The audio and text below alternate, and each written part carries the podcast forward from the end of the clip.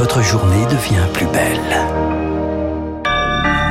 Soyez les bienvenus si vous nous rejoignez sur l'antenne de Radio Classique. Nous sommes le mercredi 28 juin et il est 7h30.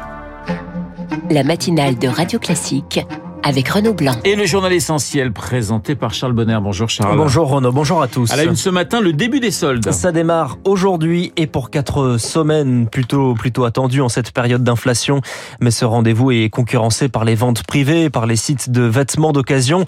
Pas facile donc pour les commerçants indépendants. C'est le reportage de Victorien Villaume. Non, les soldes ne sont pas à jeter aux oubliettes, témoigne Cécile Debec. L'intérieur de sa boutique, Abbesse, a été comme tous les ans chamboulé pour rendre les promotions moins 30%, moins 40%, bien visible. C'est important de maintenir les soldes. On ne fait pas vente privée l'année, ce qui nous permet de vraiment garder un peu ce côté euh, euphorique des clientes, contentes euh, de voir nos produits baisser. Euh, bah, à moins 50, elles peuvent se faire un petit plaisir. La période des soldes représente environ 20% de l'activité annuelle du secteur de l'habillement. Laure Legrand, propriétaire de May Concept Store, sera donc elle aussi au rendez-vous. C'est le moment qu'il faut pas louper pour liquider notre stock et faire de la place pour la nouvelle collection. Mais c'est vrai que depuis deux ou trois saisons, on voit que ça ralentit les ventes privées euh, tout au long des saisons casse aussi un peu euh, l'attente des clientes. D'où l'intérêt pour les magasins indépendants de miser, en plus des soldes, sur d'autres méthodes. Cécile Debec. On communique déjà beaucoup via Instagram. On poste euh, voilà des photos, des produits, euh, créer des petits événements pour voilà que ce soit pour la fête des pères, la fête des mères. Les commerçants espèrent que les soldes d'été attireront plus de monde que ceux d'hiver. D'après la Chambre de commerce et d'industrie, une majorité professionnels estimaient que la fréquentation avait été pénalisée par l'inflation. L'inflation, on la retrouve également dans les rayons alimentaires, plus de 14% sur un an au mois de mai, malgré les appels du gouvernement à relancer les négociations entre industriels et distributeurs. Ce matin, il n'y en a pas, dit Dominique Schelcher, le PDG de Système U. Les grandes marques ne jouent pas le jeu, mais reconstituent leur marge. Les petites discussions n'aboutissent à rien. Dominique Schelcher était l'invité de Radio Classique ce matin.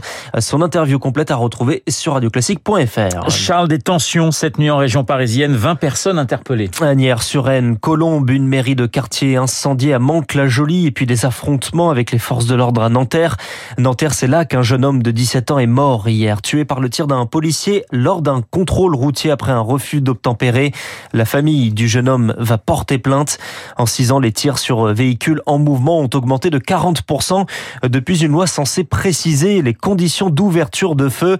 Mais cette loi ne règle rien selon Sébastien Rocher, il est spécialiste de la police. Après 2017, on va leur permettre de tirer, même si leur vie n'est pas en danger. Et cette possibilité, c'est elle qui a engendré un accroissement très net du nombre d'homicides policiers. Mais d'un autre côté, les principes supérieurs du droit disent l'usage de l'arme est régi par la notion de proportionnalité et d'absolue nécessité. Les policiers, vous leur dites à la fois vous pouvez tirer et vous ne pouvez pas tirer. On ne peut pas rester dans cette imprécision au risque à la fois que des citoyens français soient tués et que les policiers eux-mêmes soient poursuivis pour avoir commis de tels actes. Sébastien Rocher, auteur de La police en démocratie aux éditions Grasset. Il répondait à Rémi Vallès. Deux enquêtes ouvertes par le parquet de Nanterre. Le policier, auteur des coups de feu, est en garde à vue pour homicide volontaire. Nous y reviendrons bien sûr dans le journal de 8h de Lucille Bréau et à 8h15 avec le commissaire de police David Lebars. Un bilan à la hausse, au moins 8 morts et 59 blessés après une frappe hier sur un restaurant dans l'est de l'Ukraine, dans la ville de Kramatorsk. Parmi les morts figurent trois enfants. Après son coup de force, Evgeny Prigogine est arrivé en Biélorussie selon le président de cet État allié de la Russie. L'Allemagne, de son côté, se dit prête à envoyer 4000 soldats en Lituanie voisine. Vous écoutez Radio Classique. Il est 7h34. Le retour d'un vieux débat. Les vacances d'été sont-elles trop longues? Un débat ouvert par euh, Emmanuel Macron jusqu'à trois mois de pause si l'on prend l'arrêt des cours dès le mois de juin pour euh, certains élèves. Le président souhaite plutôt alléger le rythme pendant l'année. Emmanuel Macron qui entame la dernière journée de son déplacement à Marseille. Il débute par un conseil des ministres en visioconférence avant d'aborder la question du logement insalubre. Il eu le drame de la rue d'Aubagne en 2018, ce bâtiment qui s'effondre, huit morts et une prise de conscience d'un problème qui est loin d'être réglé. Emmanuel Patrice préside l'association Un centre-ville pour tous. On a toujours 40 000 logements insalubres, 100 000 personnes qui vivent dans des taudis. On a aujourd'hui une grosse problématique qui est qu'on a à la fois un logement qui est de plus en plus cher, accentué par la location saisonnière.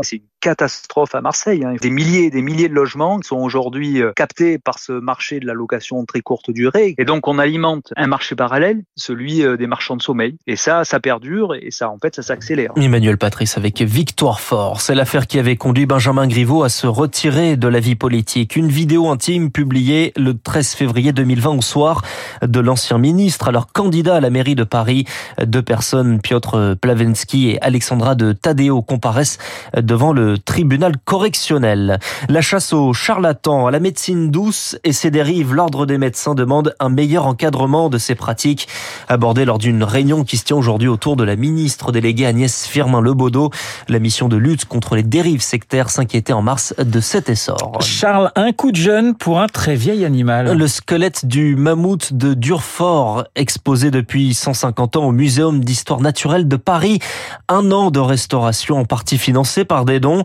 Une restauration d'un squelette vieux de d'un million d'années et qui continue de nous livrer quelques secrets. C'est le reportage de Charles Ducrot. L'ossature de 4 mètres de haut et ses deux longues défenses trônent de nouveau au cœur de la galerie. Pendant sa restauration, une vingtaine de scientifiques ont analysé le spécimen pour la première fois. Une aubaine pour Régis De Bruyne, ingénieur de recherche au Muséum d'histoire naturelle et spécialiste de l'évolution des mammouths. Aujourd'hui, j'ai les moyens de répondre à des questions que je me pose depuis 25 ans, donc c'est extrêmement satisfaisant. En fait, on avait des incertitudes quant à la morphologie authentique euh, du crâne de ce spécimen, qui s'est révélé être euh, largement euh, remanié. C'est un crâne qui a une morphologie qui le rapproche de celle d'un éléphant d'Asie moderne. Ça, on le sait aujourd'hui, mais les spécialistes du muséum de l'époque ne pouvaient pas le savoir parce qu'on ne connaissait pas d'autres crânes complets. Évidemment, ils n'ont pas pu prendre modèle sur d'autres mammouths méridionaux. Composé d'environ 200 pièces, le mammouth de Durfort est un des fossiles de mammouth méridional les plus complets au monde et désormais son allure a changé, explique Gaël Clément, paléontologue au muséum. Il avait une posture avec les quatre pattes qui était disposée un peu comme pourrait marcher un chien, alors que les mammouths marchaient l'amble, c'est-à-dire qu'ils déplaçaient les deux pattes du même côté. Donc là, on a complètement changé la posture.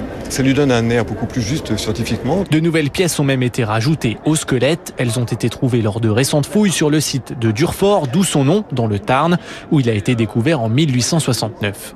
Et puis on termine avec du football et l'équipe de France Espoir pour valider son billet pour les quarts de finale de l'Euro.